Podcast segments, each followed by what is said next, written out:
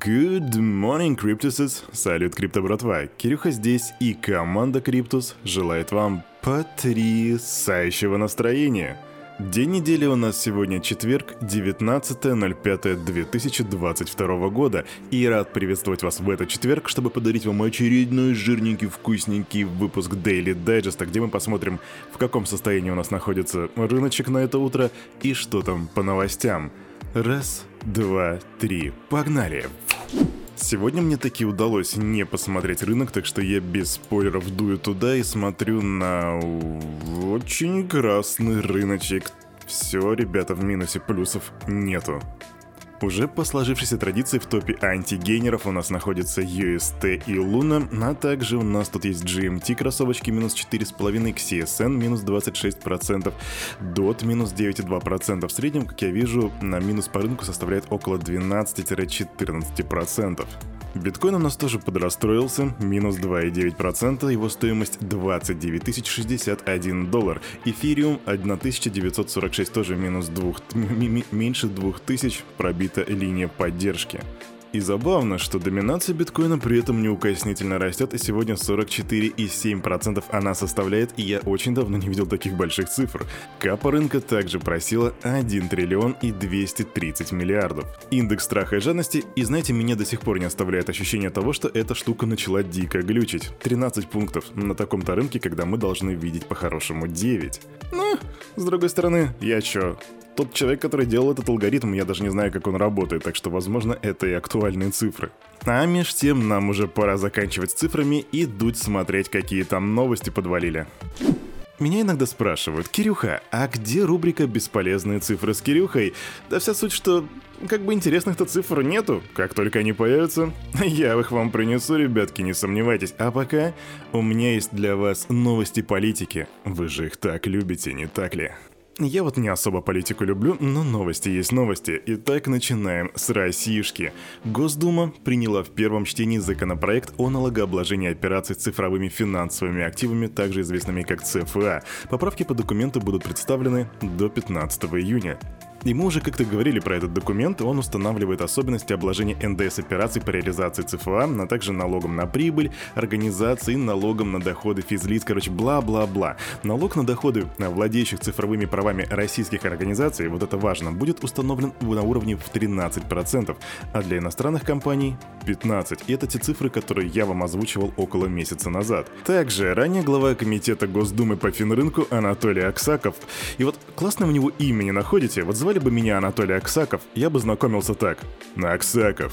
Анатолий. Это было бы клево. Короче, он предположил, что первые в России цифровые финансовые активы могут быть выпущены до конца текущего года. И еще немножко российшки. Министерство внутренних дел РФ согласовало доработанные законопроекты, касающиеся регулирования криптовалют. И тут речь идет о документах о цифровой валюте и о внесении изменений в отдельные законодательные акты. О, господи, как же сложно читать российские новости, ребятки, вы не представляете. Короче, я просто все это сокращу с вашего позволения, а вы пишите в комментариях, правильно ли я делаю. Ну, в общем, в этих законопроектах учли предложение МВД, и оно касается ареста цифровых валют по постановлению суда в рамках уголовного судопроизводства. И, в общем, они будут для арестованных активов создавать отдельный кошелек. Если ты когда-нибудь задавался вопросом, как будут арестовывать активы, я до сих пор не знаю. Но вот где их будут хранить, для этого будет создан отдельный специальный кошелечек. Да, будет такая шкатулочка криптовая от МВД. Но для меня до сих пор остается открытым вопрос. Чтобы что-то положить в эту шкатулочку, нужно откуда-то это взять. Так вот, если это в блокчейне, как они это будут делать? Фу, с политикой закончили. Ну что же, давайте немножко про Терру. Тут у нас появляются новые подробности.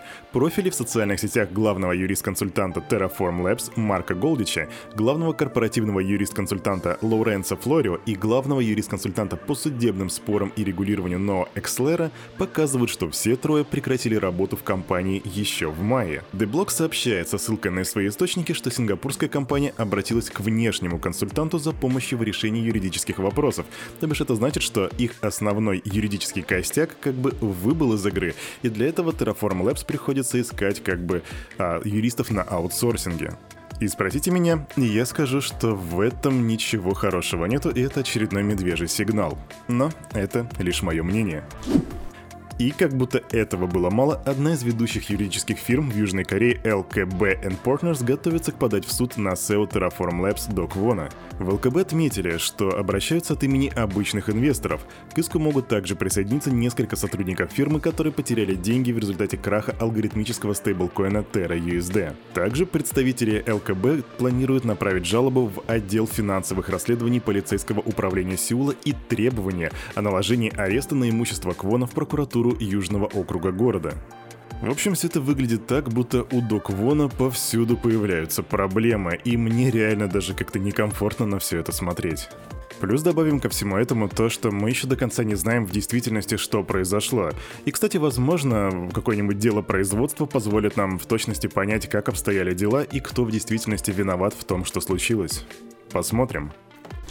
Онлайн-брокер Robinhood анонсировал создание некастодиального Web3 кошелька, который обеспечит пользователям полный контроль над своей криптовалютой и прямой доступ к сегментам DeFi и NFT. Новое мультичейн-приложение будет автономным от существующей платформы компании, и согласно их заявлению, клиенты смогут держать приватные ключи и получать доступ к DEPS для торговли и обмена токенов, для хранения NFT и прочее, прочее, прочее. И когда мы говорим о каком-то продукте от Robinhood, ребятки, я бы подумал трижды, прежде чем какой-то продукт использовать использовать, потому что, ну, с их репутацией, не знаю, не знаю, не о приватности я бы точно не думал. А что за репутация, спросишь ты? А я скажу тебе, сделай собственный research, потому что Robinhood — это интересная история о том, как сливаются данные клиентов, и там даже есть некоторые случаи суицида. Поэтому рекомендую уделить минут 10 и прочитать историю этой компании. Криптовалюты могут быть волатильными и хаотичными, но они отражают продолжение устойчивого долгосрочного роста индустрии, которая находится в середине четвертого цикла, который называется «Цена инновации». Об этом пишут аналитики и не откуда-либо, а из Андерсон Хоровиц, также известный как A16Z. Эксперты связали дальнейший рост рынка с переходом на Web 3.0, который создаст наилучшие возможности в десятилетии. Они сослались на то, что в настоящее время аудитория OpenSea составляет не более 2,5% интернет-пользователей, в то время как для YouTube это 45%, а для платформ Meta эта цифра приближается к 100%. Но она никогда не приблизится к 100%, потому что Кирюха не пользуется Фейсбуком, потому что Facebook — это кривое, неудобное приложение. Ставь лайк, если согласен. Непонимание технологии стало наиболее популярной причиной, по которой пользователи отказываются инвестировать в цифровые активы. Об этом свидетельствуют данные опроса, проведенной компанией Cop and Follow. Вот в этом э, исследовании участвовало 1172 жителя США в возрасте от 18 лет, которые еще ни разу не инвестировали в криптовалюту. 42% опрошенных так и не решились на покупку монет, поскольку не понимают их ценности. 39% обеспокоены волатильностью, и 35% считают криптовалюты, ну конечно же, скамом. И причем а, чаще других эту причину называли представители пока так называемого поколения бэби-бумеров. Это те люди, которые родились с 45 по 62 год. И, к слову, к этим ребятам относится Гэри Генслер. А вот он не считает криптовалюты скамом, ну, по крайней мере, не все. Так что, бумеры, учитесь у Гэри Генслера. Тестовая сеть Ethereum, которая называется Робстон, перейдет на Proof of Stake в июне. Это слияние запланировано, если точно, то на 8 июня. И это один из заключительных этапов перед переводом основной сети Ethereum на алгоритм Proof of Stake. И если ты, мой брат или криптосестра, не знаешь, что такое слияние, то это объединение цепочки, которая работает на алгоритме Proof of Work, ну то бишь как биткоин, с цепочкой, которая работает на Proof of Stake, и в результате сеть перейдет полностью на Proof of Stake. Это и называется слиянием. А на этом, на это утро у парня за микрофоном все. Ваше слияние с миром крипты закончено, так что вы полностью синхронизировались и теперь вы в теме того, что происходит. Но главное помните, что все, что здесь было сказано, это не финансовый совет и не финансовая рекомендация. Сделайте собственные ресерчи, прокачивайте финансовую грамотность и развивайте критическое мышление. Увидимся завтра в пятницу. До свидули.